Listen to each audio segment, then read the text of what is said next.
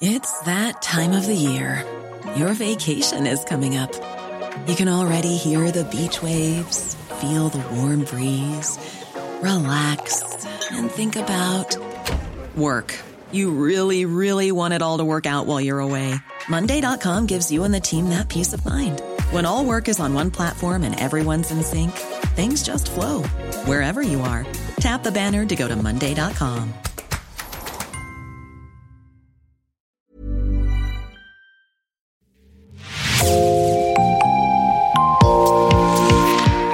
Bonjour, c'est Jean Berthelot de l'Agleté de l'équipe Podcasting. Bienvenue dans l'actu dans la poche, le podcast quotidien d'actualité du Grand Sud-Ouest, signé Podcasting. Podcasting, ce sont des entretiens avec des journalistes de la région, mais aussi des séries, des longs reportages et des interviews. L'épisode du jour de l'actu dans la poche vous est présenté par Agathe Ternier.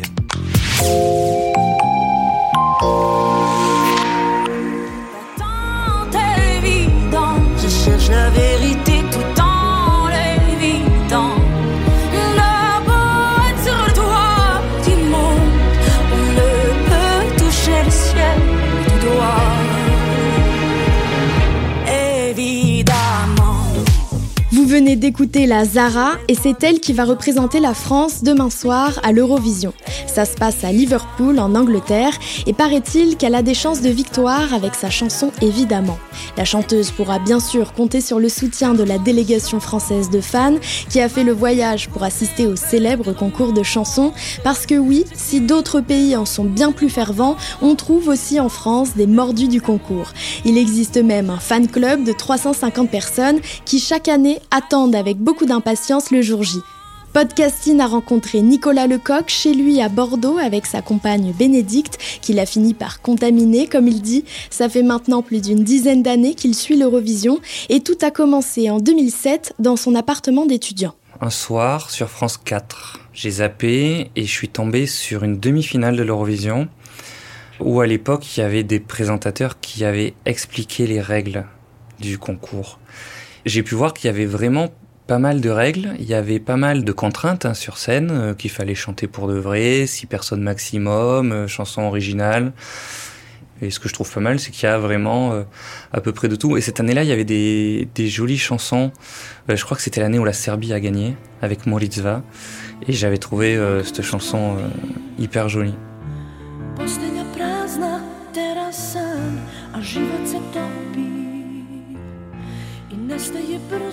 Qui est chouette déjà, c'est que ben, ça permet de voyager, de voir un peu aussi l'envers du décor, parce qu'on voit sur euh, la télé que c'est un énorme show, et on se rend pas compte de tout ce qu'il y a derrière. Et c'est vrai que pour l'avoir vu en, en live, euh, c'est c'est un show euh, impressionnant à voir. Oui, d'un point de vue technique. Mais d'un point de vue technique, euh, euh, c'est impressionnant. Ah ouais.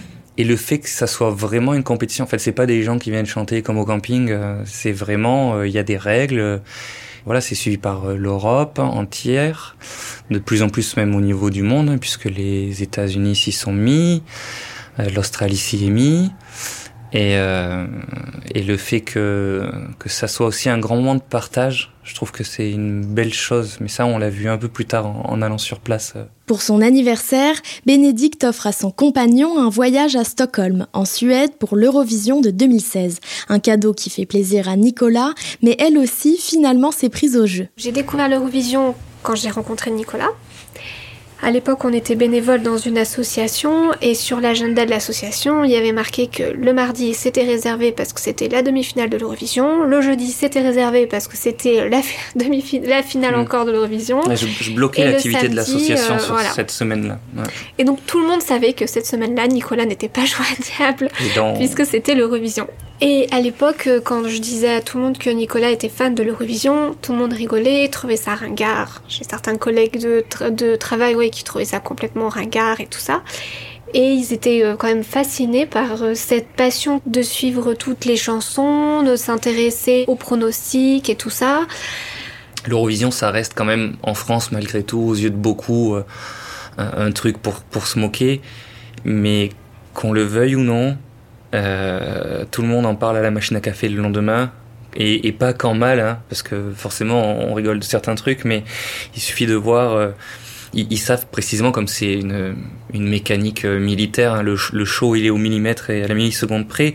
Donc ils disent en début de show, oui, la France va passer à 21h43. Alors et, et on voit qu'il y a des pics d'audience. Les gens zappent pour aller voir, donc euh, les, gens euh, sont, sont quand même euh, sont quand même intéressés. Je pense que certains apprécient sans le dire, donc euh, donc c'est toujours assez marrant quand quand je vois des gens dire ah cette chanson elle est super. Ben ouais, tu sais, euh, c'est le gagnant de l'Eurovision de l'an dernier quoi. Ce n'est pas ces moqueries qui vont empêcher Nicolas de partager sa passion et d'en parler fièrement devant sa classe. J'ai repris des études euh, l'an dernier. On devait faire euh, un cours de communication sur PowerPoint et je leur ai partagé ma passion de l'Eurovision, donc je l'assume totalement. Et, et donc même le prof a dit ah je savais pas qu'il y avait autant d'enjeux, autant de autant de choses. Je lui ai expliqué les bookmakers, je lui ai expliqué les co- comment euh, justement les ça, ça fluctuait en fonction des, des répétitions, que ça chantait faux, du coup il perdait trois points dans le classement, etc. Et il a réussi à contaminer euh, des amis qui sont venus passer euh, des soirées avec nous, avec euh, le petit carnet, le crayon, pour noter les chansons, faire leurs pronostics et tout ça. Donc on a passé des super soirées pizza devant les demi-finales et finales. Et moi, j'ai même des collègues qui ne regardaient pas, qui me trouvaient ça ringard, qui se sont mis à suivre l'Eurovision, eux aussi, en, avec leur petit calepin, à noter, à faire leurs pronostics et tout ça. Ouais, donc ça a, ça a gagné du monde.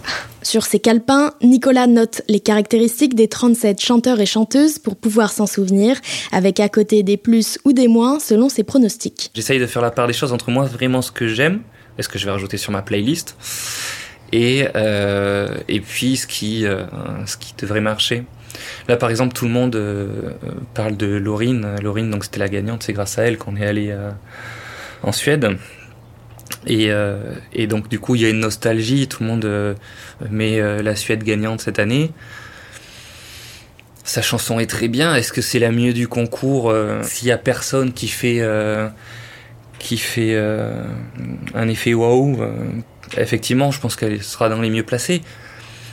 Aujourd'hui, je suis pas sûr que Laurine euh, soit la chanson numéro 1 au soir du, du 13 mai.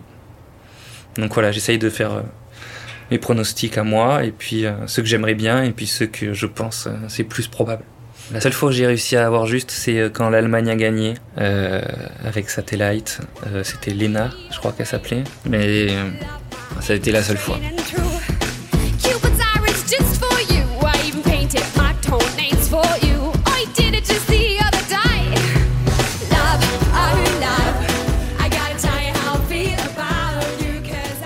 Mais que pense Nicolas de la représentante de cette année? Ah, ça c'est dur. c'est dur parce que pour Madame Monsieur, j'avais dit oui, j'en suis sûr. Moi, je pense qu'on a, on a une très, très belle chanson euh, avec euh, donc la partie, euh, la partie calme. On a, on a la partie qui, qui, qui bouge un peu, un peu plus après donc le, premier, le premier couplet. Il y a de la voix, il y a, y, a, y a une grande puissance vocale. Donc, euh, sur le point de vue chanson, on est bon. Euh, je pense aussi que Lazara elle a une, une prestance scénique. Voilà. Après, euh, à voir ce qu'on va faire sur la scène, parce que ça, c'est un secret très bien gardé. Donc, on n'a aucune, aucune idée de ce qui va être sur scène. Mais d'un d'un point de vue musical, euh, chanson, avec la montée en puissance, euh, de la voix et du rythme, je pense que c'est une très très bonne base. Donc, j'ai hâte de voir euh, ce qui va se passer sur scène. Même si le cœur y est, Nicolas et Bénédicte n'iront pas sur place cette année. Euh, Liverpool en a regardé et en fait euh, les prix ont explosé le, le soir même où la ville a été annoncée. On est passé de 300 livres à 1000 livres la semaine de location sur place. Et ça c'était avant de voir le prix des billets. 1000 livres pour les trois spectacles, les deux demi-finales et la finale de samedi soir. C'est pas la peine. Enfin c'est pas abordable. C'est assez honteux. J'ai vu une courbe sur un, un site euh, sur un groupe Facebook où on voyait justement le prix des packages passer de 300, 400 euros la semaine, euh, enfin pour les spectacles à, à 1000 euros. Mais les, les gens achètent, donc, euh, donc voilà, sauf que, sauf que c'est dommage parce que du coup, c'est plus ouvert à tout le monde quoi. Et même on- on- donc quand on achète les places, il y a une file d'attente sur internet. Et ce qui est rageant, c'est qu'on attend pendant deux heures, on se trouve, euh, il n'y a plus de place, et l'heure d'après, il y a des billets en vente sur Viagogo à, à 3 000, 10 000 euros la place pour la finale. L'an dernier, c'était 100 euros pour une répétition. Enfin, et puis ça n'a pas la même saveur, honnêtement. La, la répétition de l'après-midi, ça n'a pas la même saveur Ouais. que la répétition du soir, qui n'a pas la même saveur. Oui. À Stockholm, on avait vu euh, ambiance dans la salle. une vraie demi-finale où on a les artistes qui sont à nos pieds là dans la green room et qui étaient comme ça. là, Est-ce que j'y vais, j'y vais pas? Le couple est déjà allé en Suède, en Italie et au Portugal. En général, on y va la semaine parce qu'on en profite pour faire du tourisme. À, à Lisbonne et à Rome, on y allait en, en voiture. En fait, il y a Eurovision le mardi, jeudi, samedi. Donc les autres jours, ben, on prend la voiture et on fait du tourisme. Il y a une, une rencontre avec euh, l'artiste qui est prévue. Donc on a rencontré Amir. On a rencontré Madame Monsieur. À Rome, on n'a pas réussi parce que c'était euh, c'était un peu compliqué et puis on, a, on avait bougé. C'était un jour où il n'y avait pas d'Eurovision, donc on en avait profité pour visiter. Donc on n'a pas pu les rencontrer, puis on n'a pas pu non plus aller euh, à la fan zone. On n'a pas pu y rentrer une fois en fait. Même le soir de la finale, en fait, on l'a regardé à la télé, euh, dans le gîte, c'était insupportable. Il y avait une file, et ça disait, il reste 6000 personnes, 6000 places à l'intérieur. Et on n'a pas bougé, et à la fin, on est arrivé à zéro. Ouais. Et là, euh, furax, vraiment très énervé parce que aller sur place, ne pas pouvoir voir nos artistes parce que ben, c'est mal goupillé, ça c'est notre planning qui a fait ça. Ne pas pouvoir aller les voir à la fan zone parce que à la fan zone il y a les artistes qui viennent chanter donc on n'a pas pu rentrer ce soir-là et ne pas partager euh, la finale avec les probablement 10 000 fans qui sont rentrés là-dedans, mais on sait pas par où, parce que nous, on était devant l'entrée et on n'a pas bougé. C'était insupportable. Franchement, c'était très très frustrant. Ouais, les- cette année-là, ouais. Après la finale du concours, il faut prendre son mal en patience pendant de longs mois. Après mai, euh, il y a la déprime post-Eurovision, grosso modo, c'est ce qu'ils disent. Parce qu'il se passe rien, grosso modo, euh, jusqu'à Noël. Et après, il va y avoir les, les chansons qui vont être révélées euh, à partir de décembre. Et, euh, et donc, oui, de décembre jusqu'à euh, mars, on, on guette un peu. Il y a les prestations scéniques, il y a les clips, donc on regarde les deux. Parce que des fois, le clip, ça chante juste, et puis la prestation scénique, le live, ça pique un peu les oreilles. Donc, euh, donc c'est là où on va commencer à se dire, ah, celle-là, je la vois bien, celle-là, elle va pas passer. Et, euh, et après, ben voilà, un mois avant, euh, là, là, ils ont monté la scène. Donc, on, on guette tout ça sur les, les réseaux sociaux. On, on regarde euh, le plan de la scène, comment est montée la scène, quelle tête à la green room. C'est parfois aussi l'occasion de rencontrer d'autres fans qui habitent dans sa région. Euh, Je sais qu'il y a des départements où il y a un peu plus de gens, peut-être dans le nord où il y a peut-être un point. Nous, on avait tenté quelque chose. euh, Quelqu'un avait organisé une rencontre de fans du sud-ouest. Mhm. Donc on s'était rencontrés à 6 ou 7. C'était sympa, on avait, on avait pu faire connaissance, on avait discuté. C'est là où j'ai vu que j'avais des carences dans les dates et, et dans les noms des artistes. Quand on a fait le quiz, j'ai pas, pas été très bon. Mais euh, ouais, non, c'est... Est rigolo, c'est que d'une année à l'autre, quand on va sur place, on voit les mêmes têtes. Alors, on se connaît pas forcément les noms et tout ça, mais c'est tout le temps les mêmes qui vont. C'est trop drôle. Cette année, ils n'en feront donc pas partie.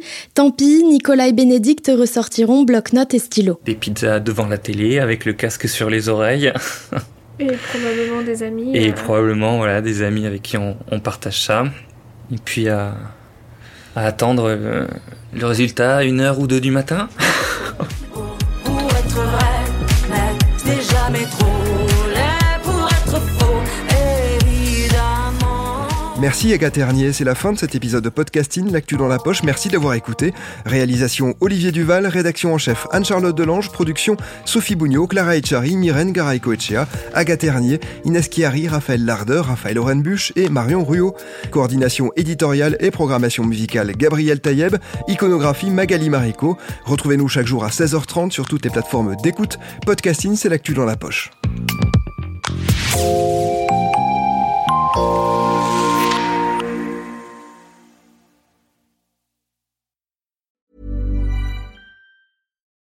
When you need mealtime inspiration, it's worth shopping Kroger, where you'll find over 30,000 mouthwatering choices that excite your inner foodie. And no matter what tasty choice you make, you'll enjoy our everyday low prices, plus extra ways to save, like digital coupons worth over $600 each week. You can also save up to $1 off per gallon at the pump with fuel points. More savings and more inspiring flavors make shopping Kroger worth it every time. Kroger, fresh for everyone. Fuel restrictions apply.